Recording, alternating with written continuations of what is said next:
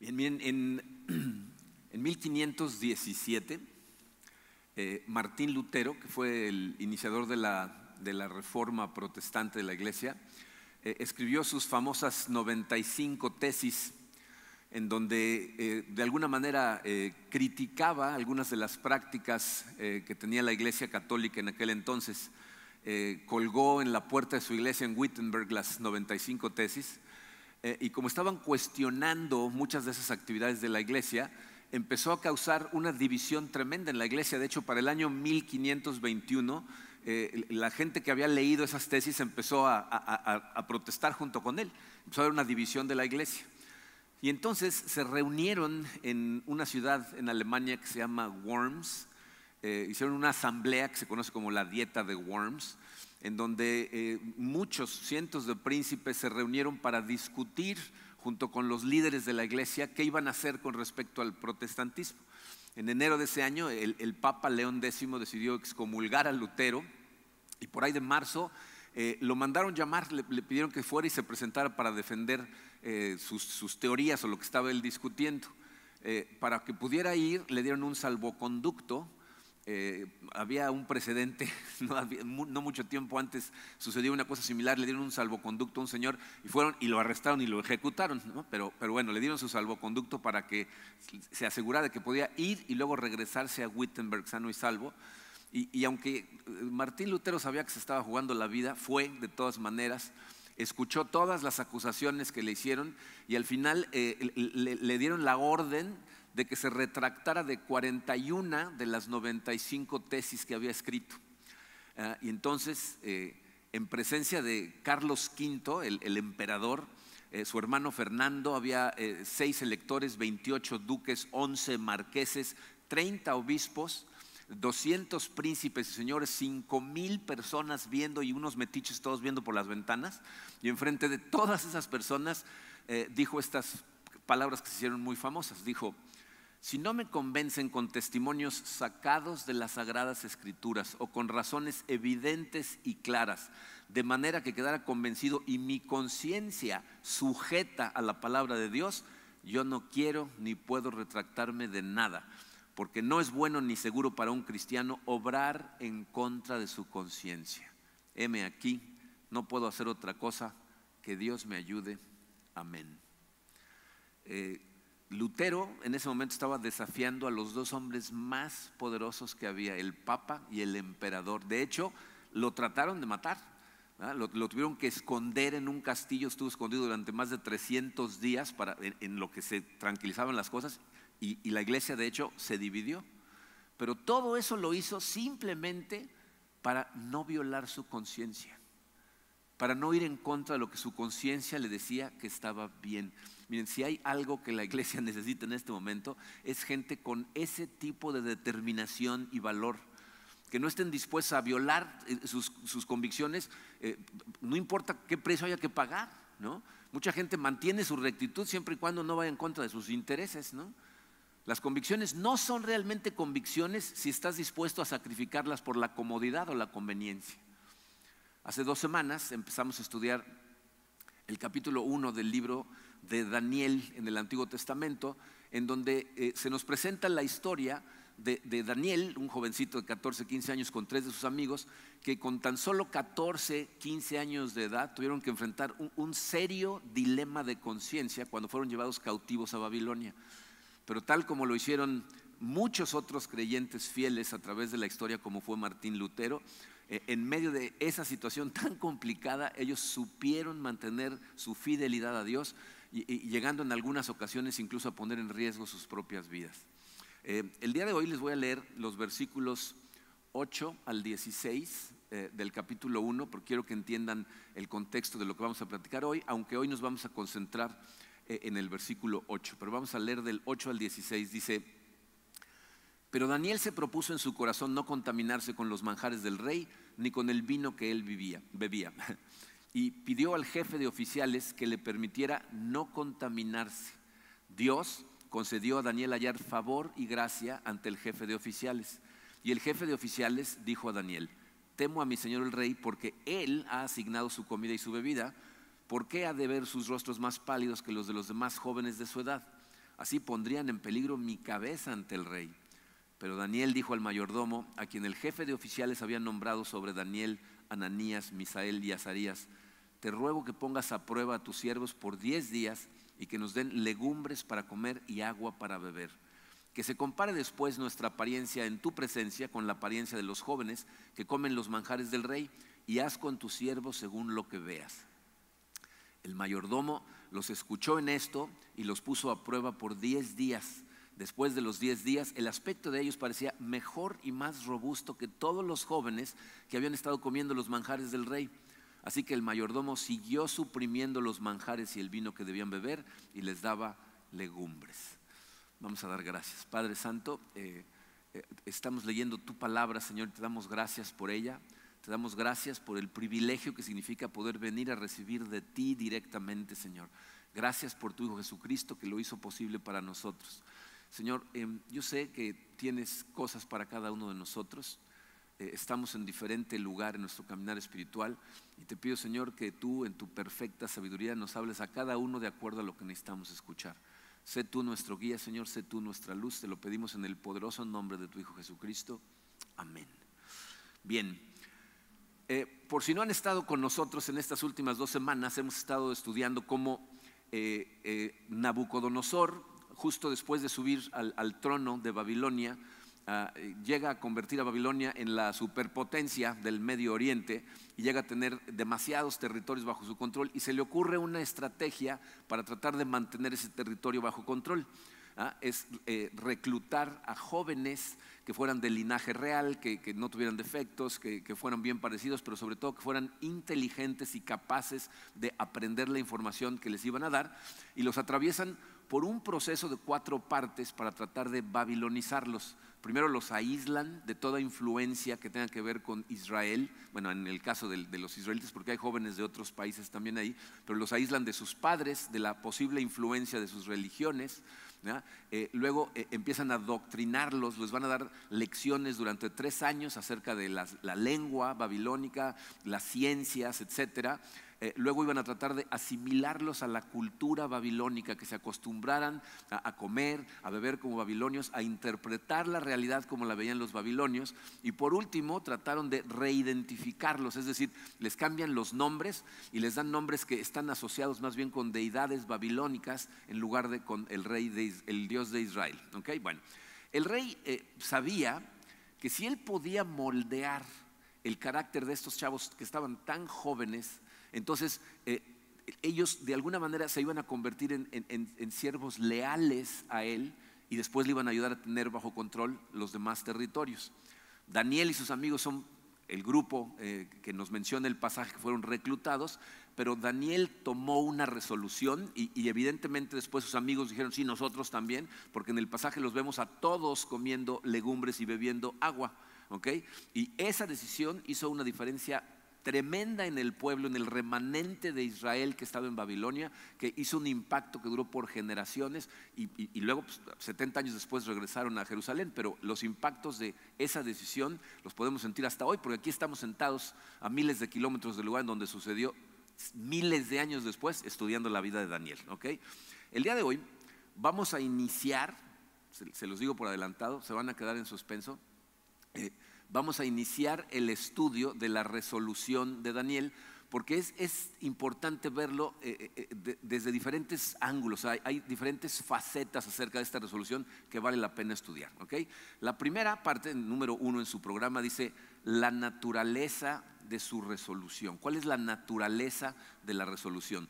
Vimos en el versículo 8, la primera parte del versículo 8 dice, pero Daniel se propuso en su corazón no contaminarse.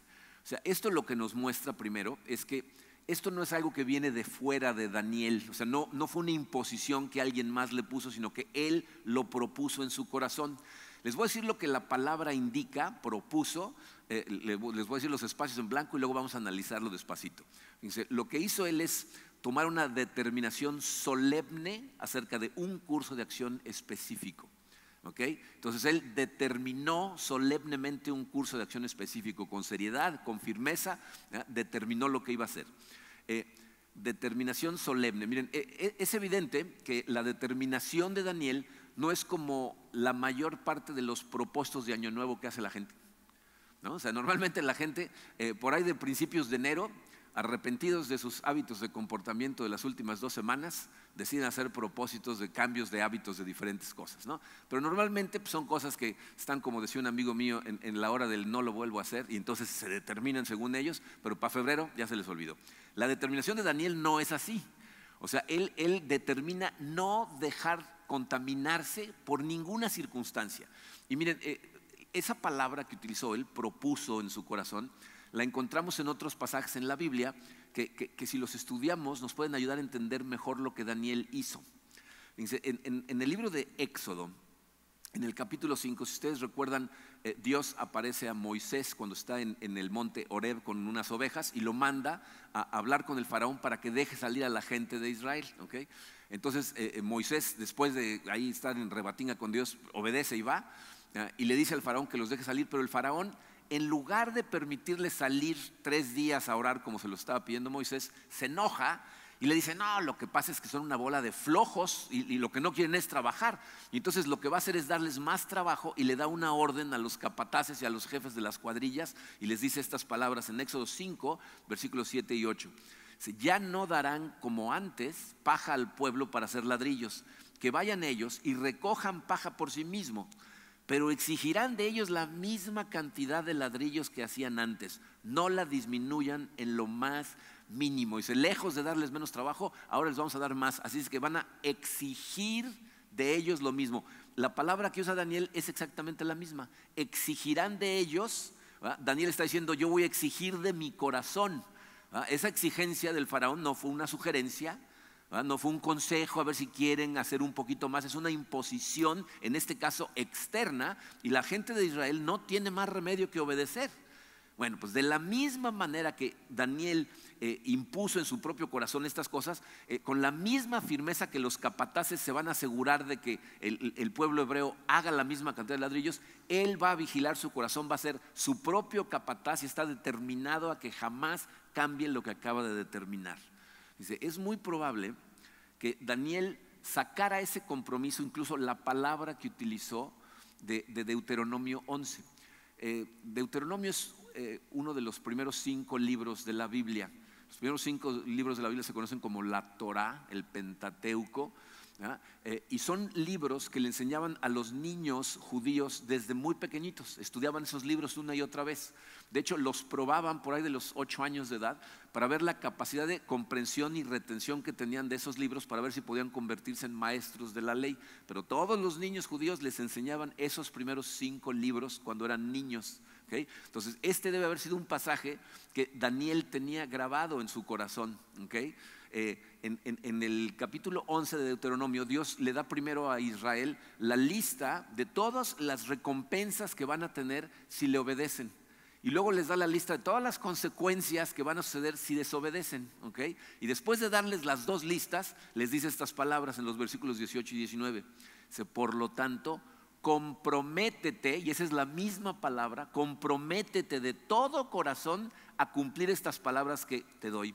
Átalas a tus manos y llévalas sobre la frente para recordarlas. Enséñalas a tus hijos. Habla de ellas en tus conversaciones cuando estés en tu casa y cuando vayas por el camino, cuando te acuestes y cuando te levantes, que es parte de lo que hablamos la semana pasada.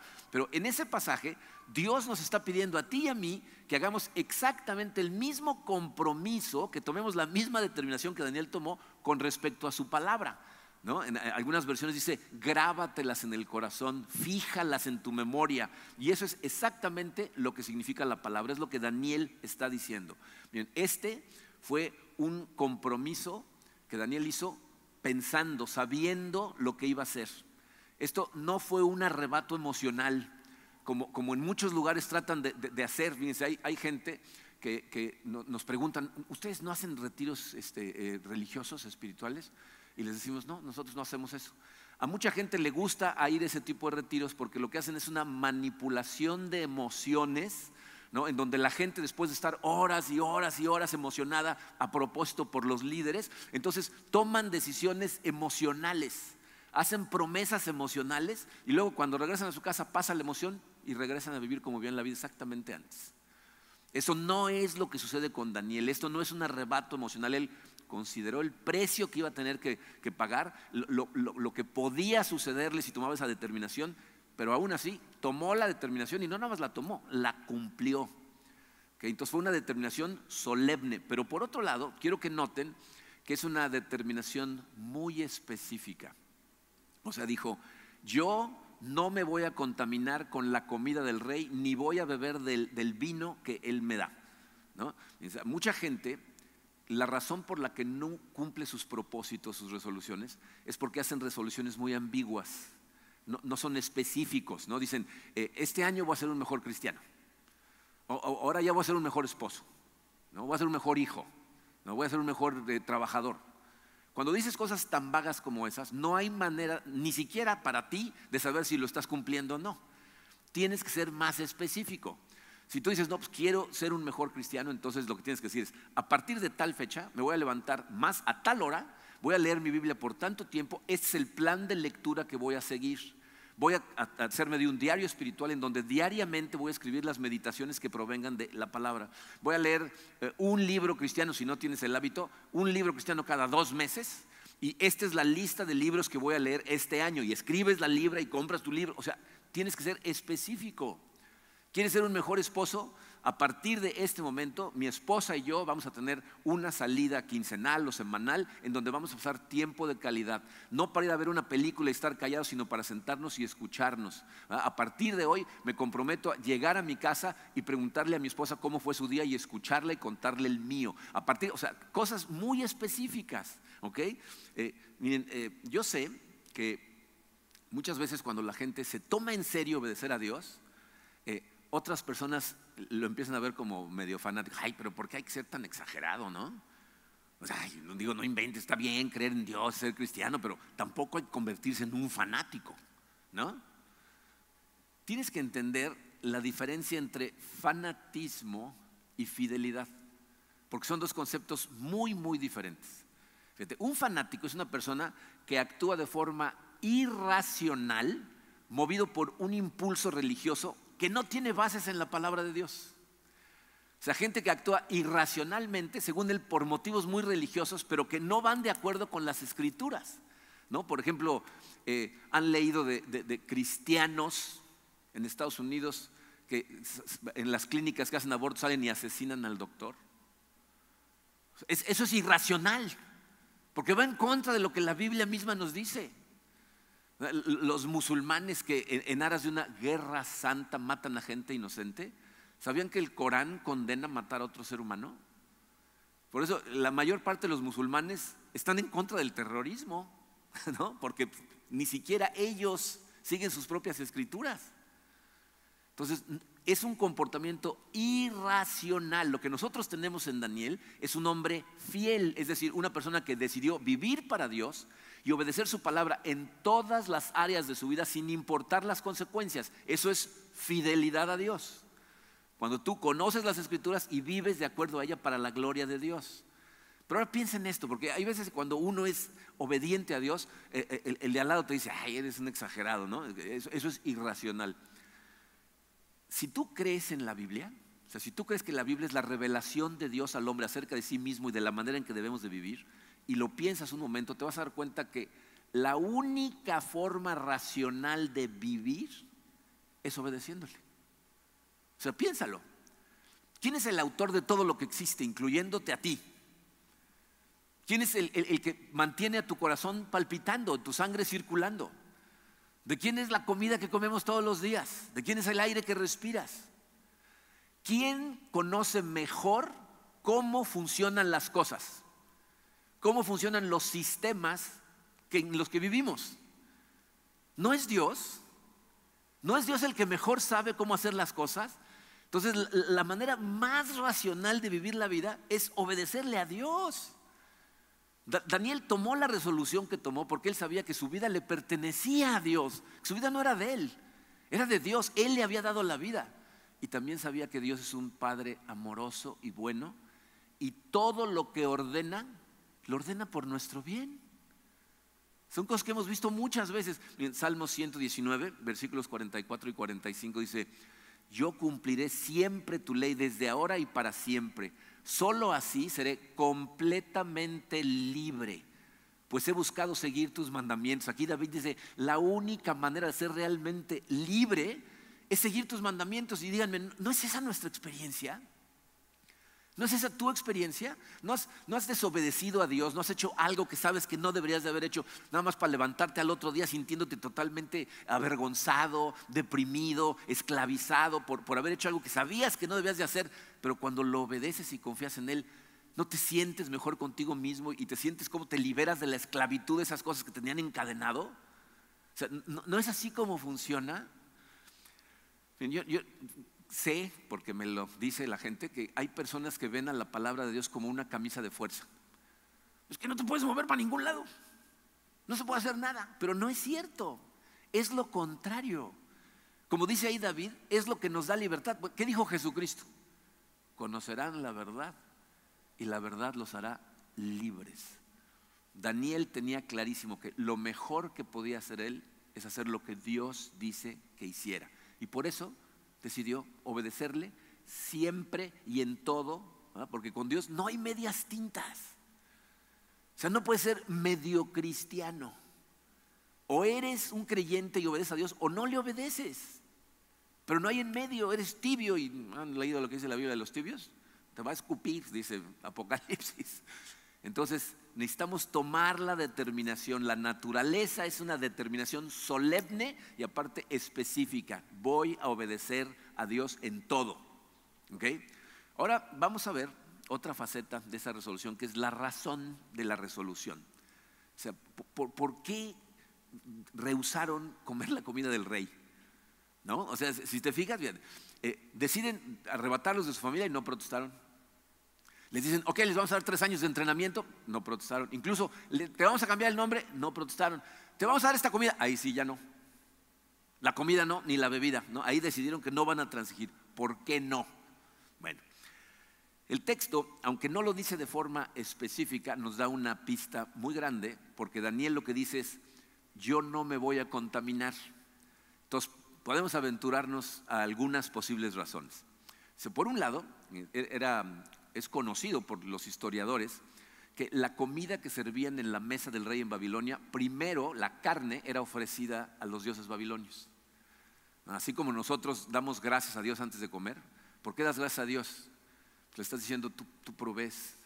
Gracias por esta provisión, Señor, que me fortalezca y que me ayude a servirte mejor. Bueno, de la misma manera, para los babilonios comer era un acto religioso. Comer carne era un acto religioso y por tanto para Daniel comer de esa misma carne era participar en su idolatría. Y, las leyes judías ahí sí eran muy claritas en cuanto a participar en idolatría y en específico en comer carne ofrecida a ídolos de, las naciones que estaban alrededor.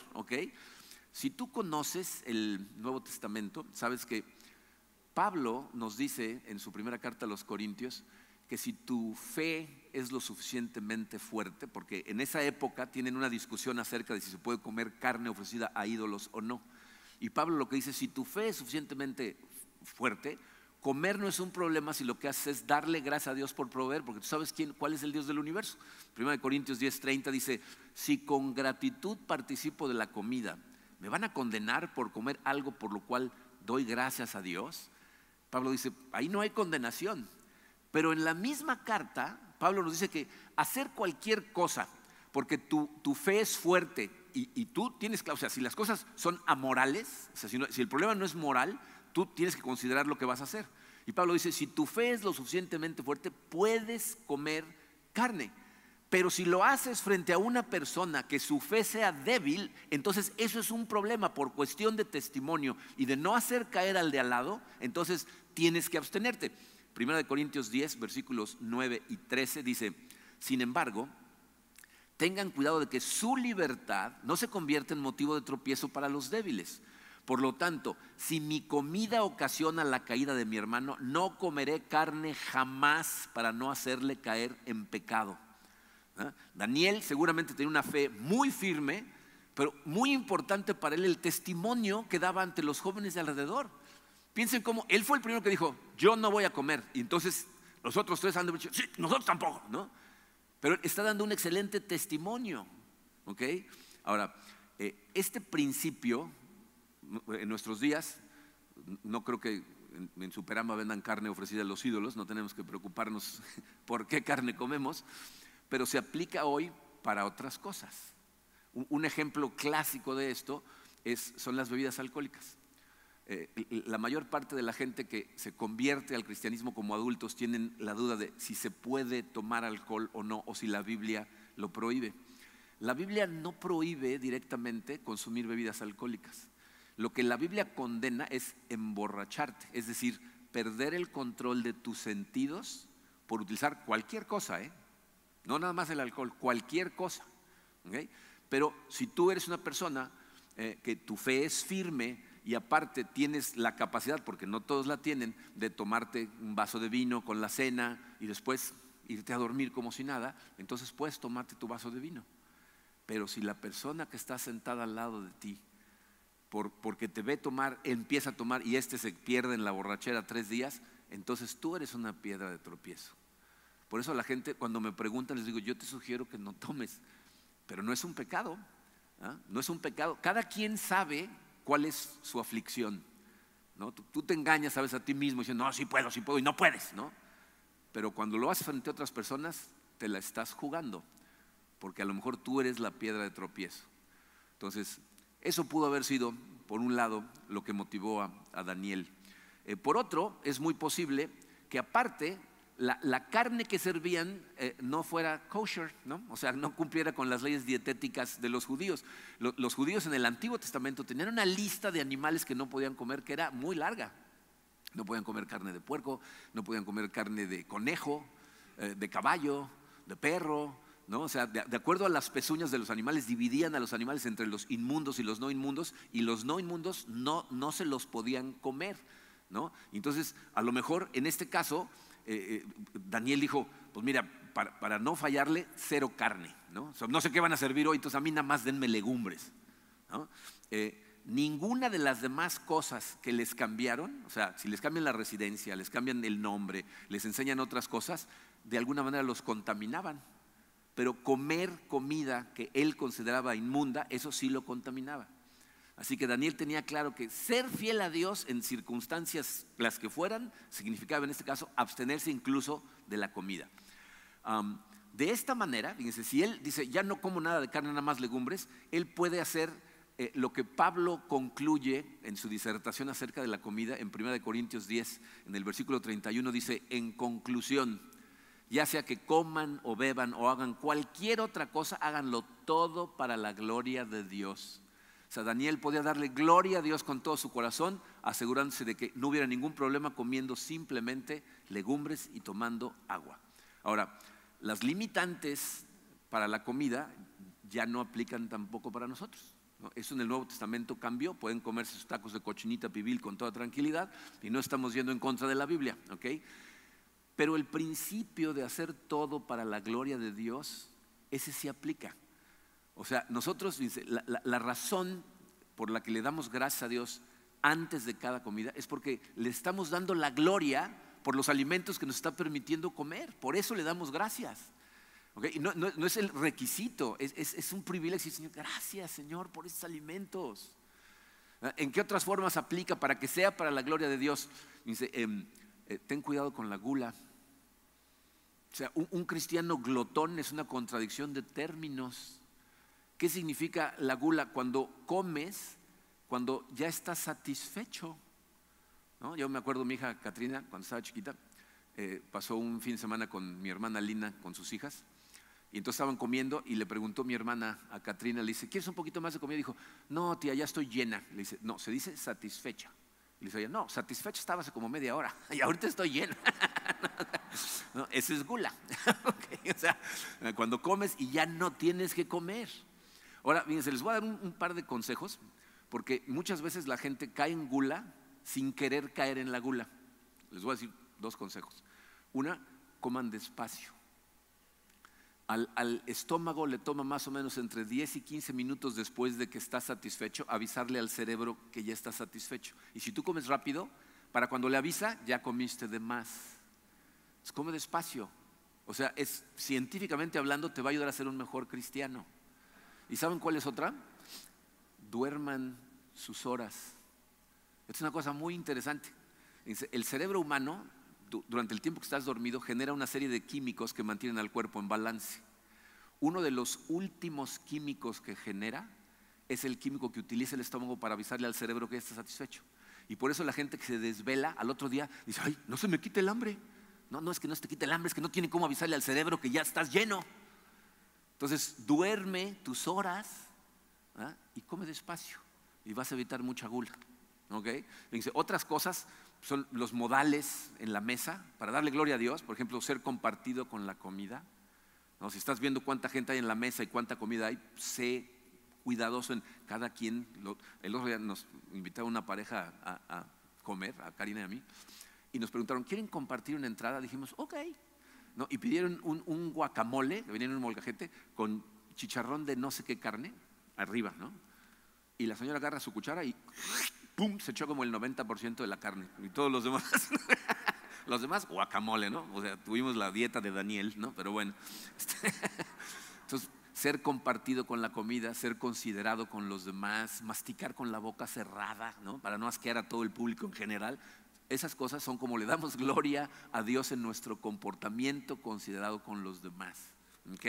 Bueno, a lo mejor la contaminación eh, a la que se refirió Daniel venía por otro lado, porque a lo mejor él percibió que lo que Nabucodonosor está tratando de hacer es seducirlos con la buena vida. Dice, pocas cosas atrapan el corazón de una persona más rápido que gozar de los placeres del mundo. Y empieza a bajar la guardia, rompiendo ciertas cosas y las vas bajando hasta que llega un momento en que estás dispuesto a romperla en todas. Entonces Daniel aquí a lo mejor dijo, yo no me voy a acostumbrar a estos placeres, así es de que me voy a mantener en línea. ¿no? O a lo mejor, como ya dijimos la semana pasada, Daniel pudo percibir que los intentos de Nabucodonosor por darles esa comida era tratar de que se sintieran obligados con él. ¿no? Son sus benefactores. Mira qué bien nos están tratando, mira qué buena cama nos dieron, me dieron el mejor cuarto en el palacio. ¿Cómo les vamos a decir que no? Ahora tenemos que hacer lo que nos digan. Entonces, por la razón que sea, a partir de todas estas cosas que acabamos de hablar, podemos concluir en que la razón de la resolución, les puse en su programa, es glorificar a Dios manteniéndose puros y dar un buen testimonio a los demás. ¿No? Daniel estaba determinado a darle la gloria a Dios en todo. ¿no? ¿Me quieren entrenar y dar nuevos conocimientos? Venga, los voy a utilizar para la gloria de Dios. ¿Me quieren cambiar el nombre? Cámbienmelo. Yo tengo mi identidad clarísima, sé quién soy y de quién soy. Y por eso no voy a violar uno solo de los mandamientos de Dios. Y toma su determinación. Fijaron el límite y les voy a decir qué mostraron en su carácter, porque son cosas que necesitamos tener claras para poder aplicarlas. Se muestran que en su carácter tienen dos características muy importantes, madurez y valentía. Madurez es lo que necesitas para poder eh, distinguir entre las cosas que puedes transigir y en las que no. Eso es madurez. Como les dije hace un momento, tú sabes lo que te aflige, tú sabes las tentaciones que te atacan. Entonces necesitas la madurez de decir, esta sí, esta no. O sea, si, la Biblia lo condena, ni pensarlo, ¿eh? Ni pensarlo. Te pones a pensar en si sí o si no y te ganas a ti mismo, te convences de que sí. ¿Ok? Si, si hay un problema eh, con los mandamientos de Dios, ni pensarlo. Si no, entonces tienes que tener la madurez para decidir qué es lo mejor para ti. Y luego necesitas el valor de tomar la determinación sin importar las consecuencias, decir, esto es lo que voy a hacer. Así es como debemos actuar. Ahora miren, algo que les he dicho en otras ocasiones, es que un error común que cometemos cuando leemos este tipo de libros de la Biblia en donde nos cuentan la historia de, la vida de ciertas personas, eh, cometemos el error de leerlo sin meternos en la historia. ¿no? Sin, tratar de meterte, de, tratar de vivirlo, de verlo como si estuvieras ahí. Dice, para, para apreciar lo impresionante de las acciones de Daniel y de sus tres amigos, tienes que tratar de imaginarte las escenas en el palacio día tras día, tras día, durante meses, que cumplieron tres años, estuvieron ahí.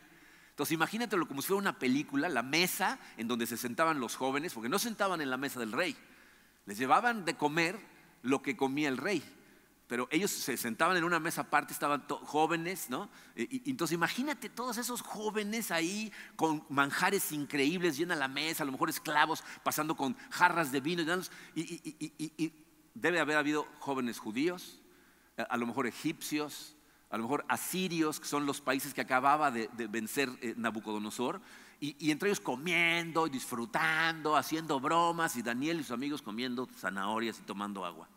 ¿Te imaginas? Y, lleven esa imagen todavía más allá. Miren, eh, estoy, eh, estamos viendo, Karina y yo, una serie en Netflix que se llama The Crown, no sé, La Corona, no sé si la han visto que es la historia de lo que pasa en el Palacio de Buckingham, en, Inglaterra, eh, desde la coronación de Isabel II y pues creo que van a llegar hasta el presente, ¿no? Por lo pronto yo, eh, vamos en la temporada 3. Pero en la temporada 2 eh, se, concentran mucho en Charles, el hijo de la reina, el hijo mayor, que algún día va a ser rey. Quién sabe, ¿no? Porque esa señora creo que le vamos a tener que cambiar nuestro testamento todos y dejárselo todo a ella porque nos va a enterrar a todos. Este, pero bueno, este, se concentran en Charles cuando es un niño. Y entonces eh, eh, en uno de los episodios lo mandan a un internado que se llama Gordonstoun, que es un lugar pero súper cruel, un lugar fuertísimo. Es común los internados, ¿no? Pero este lugar es un lugar particularmente difícil. ¿Y saben a qué edad lo mandan? A los 14 años. O sea, es una cosa muy similar a lo que le pasa a Daniel. Y entonces lo que te muestran en, en esos episodios que me puse yo a investigar aparte, y resulta que lo que muestran ahí eh, ni siquiera se acerca a lo duro que realmente fue para él. O sea, eh, eh, están mostrando la realidad. Y ahí te muestran la crueldad que pueden tener niños de 14, 15 años para con sus congéneres, especialmente si los ven débiles. ¿no? Crueldad absoluta. Entonces, imagínate a los demás, ¿no? ¿Qué tal el pollo? ¡Ah! Así, ¿no? Burlándose. Pásame el puerquito, ¿no? O sea, casi, casi restregándoseles en la cara. Ahí había judíos que sí se dieron a la tentación, porque nada más cuatro tomaron la resolución. Y yo te puedo asegurar que los otros judíos que estaban en esa mesa, ver que Daniel y sus amigos se resistieran a caer en la tentación de comer esa carne, no les caía en lo más mínimo bien. Porque si hay algo que le molesta a una persona débil de carácter, es que le pongan enfrente a una que es fuerte de carácter, porque se pone de relieve su debilidad. Seguramente los otros judíos no crean que les tiraban la buena onda a Daniel y sus amigos. Y seguro, dice, la presión aparte venía de otros lugares, porque ahí había a lo mejor egipcios, asirios, que seguramente estaban viendo las escenas de lo que estaba sucediendo y le decían a Daniel a sus amigos, ¿y ustedes por qué comen legumbres? Estos, estos también son judíos y están comiendo carne como nosotros, no sean payasos, ¿no? Ándale, cómete la carne. ¿No es la presión que sentimos a veces aún en nuestros días? Cuando alguien dice, pues yo conozco a otros cristianos y ellos sí hacen esto y esto y esto y esto. ¿Tú por qué no? O sea, la presión viene de todos lados. Y ahí estaban Daniel y sus amigos que mantuvieron la determinación de vivir como conejos comiendo zanahorias tomando agua tres años. La pregunta, evidentemente para nosotros es, ¿estamos haciendo lo mismo nosotros? O sea, ¿tienes tus convicciones claras? ¿Has tomado ya decisiones en las diferentes áreas de tu vida de lo que vas a hacer y de lo que no vas a hacer, en donde no vas a participar? En el área que estés, ¿eh? O sea, si eres un joven aquí, miren, esa es una de las cosas que más me duele el corazón, de saber la presión que están recibiendo nuestros jóvenes en este momento en la escuela y en el mundo por vivir como el mundo. Y muchas veces son los únicos ¿no? Tenemos casos de, niños y niñas que en su salón son los únicos, son atacados, es una presión terrible. Pero ¿de dónde va a venir su fortaleza si, no lo ven en el ejemplo que tú les das? ¿Y, cómo, vivimos nosotros como adultos?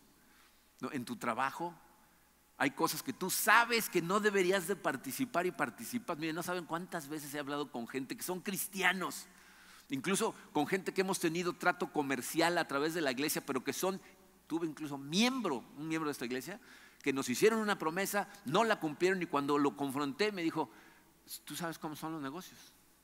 Los negocios son negocios. ¿Cómo te va a ti? ¿Cuál es tu realidad? ¿Has hecho tu lista de convicciones? ¿Qué tal con tus amigos? Cuando estás con tus amigos, con un grupo de amigos que a lo mejor no son cristianos, te conviertes en el cristiano 007. eres el cristiano espía que nadie sabe que eres cristiano realmente. O sea, o, mantienes tus convicciones y las vives. Y miren, de lo que estoy hablando es de no participar en esas cosas. No, no de condenar a los demás por participar en ellas. Especialmente si no son creyentes. Miren, la Biblia lo que nos dice es que cuando el Espíritu Santo toca nuestro corazón, abre nuestros ojos espirituales. Cuando una persona no tiene al Espíritu Santo, está ciego, no ve, literalmente. Tú no te molestarías con un ciego que se tropieza y tira un vaso y lo rompe, porque está ciego, ¿no? Entonces, una persona que no conoce a Cristo, no, no la puedes condenar por no ver. Lo que deberías hacer es ser un ejemplo y no participar. A mí un, ejemplo increíble que tuve en mi vida fue eh, Terry Hendricks, el pastor que me discipuló a mí, y me tomó tiempo darme cuenta de esto. ¿eh? Pero me di cuenta cuando estábamos eh, platicando a veces ah, después del servicio, dos o tres personas, si alguien empezaba a hablar mal de otra persona, él simplemente agachaba la vista y, no y se volteaba hacia abajo y no participaba hasta que cambiaban el tema, entonces regresaba a participar. No lo noté al principio, pero después me empecé a dar cuenta y dije, wow Usted no participa en hablar de otras personas nunca. Nunca nos dijo, ¿qué es eso? A ver, vamos a ver la Biblia. Ni una vez. Pero su comportamiento nos, enseñó. Entonces no se trata de que andes con tu Biblia dándole bibliazos a gente que ni siquiera sabe lo que está haciendo mal, sino de que te vean a ti brillar con la luz de Dios y en algún momento digan, ¿cómo le hará este? Eso es lo que se espera de nosotros. Pero miren, eh, la verdad es que cuando vivimos de esa manera, eh, la gente nos va a criticar, a veces nos van a dejar de invitar a ciertas actividades, a lo mejor vas a perder popularidad. Y por eso hace falta valor para seguir a Cristo. Valor. Entonces entendí algo que al principio no entendía, fíjense. Apocalipsis 21 dice que los cobardes no van a heredar el reino de los cielos. Y yo cuando leí eso dije, ¿y si me da miedo algo entonces ya estoy fuera? ¿No? pero no está hablando de eso. Está hablando de la gente que está dispuesta a sacrificar sus convicciones por miedo a lo que otras personas van a pensar de ellos. Eres un cobarde. Te da miedo decir que eres cristiano, te da miedo establecer tus convicciones desde un principio. La Biblia dice, eso es cobardía. Hace falta valor para ser realmente cristiano. Daniel y sus amigos marcaron los límites sin importar las consecuencias, se jugaron la vida en algunas de esas, pero mantuvieron sus convicciones. Y la pregunta es, ¿cómo le hicieron? Eso es lo que vamos a ver la semana que entra. Les dije que se iban a quedar en suspenso. la semana que entra vamos a ver la fuente de la resolución. En el primer servicio me abuchearon cuando dije, qué bueno que hoy se, se contuvieron. Vamos a darle gracias a Dios y vamos a ponernos en sus manos. Padre, eh, te damos tantas gracias, Señor, por tu palabra, eh, por tu amor, eh, por tu paciencia con nosotros, Señor. Te damos gracias. Te damos más que nunca gracias, porque sabemos que la cruz de Cristo, Señor, pagó por todas las cosas que nosotros hemos hecho y vamos a hacer. Y te damos gracias, Padre pero quisiéramos vivir para tu gloria, Señor. Yo sé que muchas personas escuchan un mensaje como este y, lo que hace es hacerlo sentir mal, empezar a ver hacia el pasado y con arrepentimiento. Y yo sé, Señor, que eh, no se trata de esto. Se trata más bien de, de, poner nuestra confianza en ti, de conectarnos contigo, de tomarnos de tu mano y de empezar a clarificar nuestras convicciones y a fortalecer nuestro corazón de la manera en que vamos a aprender a hacerlo, tomados de tu mano, Señor, para poder mantenerlas. Te pido con todo el corazón, Padre, que nos llenes con tu luz, que nos llenes con tu espíritu, que nos ayudes a ser un ejemplo para nuestros hijos, para la gente a nuestro alrededor y que nos ayudes a liberarnos, Padre, liberarnos de la esclavitud a todos esos pecados que nos están atacando todo el tiempo, esas tentaciones, siendo fieles a ti y a tu palabra. Te pido todo esto, Padre, en el poderoso nombre de tu Hijo Jesucristo. Amén. Bien, mi esposa Karina nos va a compartir unos avisos importantes. Ahora sí trajo sus lentes. Y en el primer servicio no traía sus lentes y le costó trabajo. difícil. Buenas tardes. Eh, tenemos el curso de fundamentos. Ese es un curso que dura más o menos un año tiene todas las diferentes cubres de todo. Este, toman descanso en Navidad, en, verano.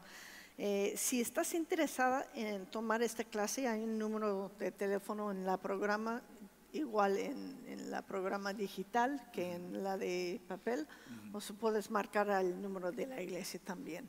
Necesitan inscribirse. Este este curso empieza cada tres meses, empezamos uno nuevo y dura un año. Este lo va a impartir Sergio Serra, que lo conocen porque ha predicado en mi lugar. Muchos de ustedes lo conocen porque es amigo. Inicia el 19 de septiembre y es por Zoom, entonces puedes hacerlo desde, tu, casa. Este les recuerda que por el momento los jóvenes de prepa están reuniendo el jueves aquí en este salón ese es mientras estamos haciendo la construcción del segundo piso en el primer lobby, que será el espacio solamente para los de prepa ahí. Entonces. Y para ello tenemos nuestra campaña que vamos, va a durar de aquí a febrero. Estamos este, dándoles dos sobres, un sobre que viene así en blanco y otro que viene con el logo de la campaña, Tiempo de Crecer para que puedan ustedes diezmar y ofrendar lo que Dios ponga en sus corazones para ayudarnos a esa construcción. También tenemos ahí la información de la cuenta específicamente para la construcción. Eh, el, código los lleva a la donde está esa información, no pueden tomar una foto.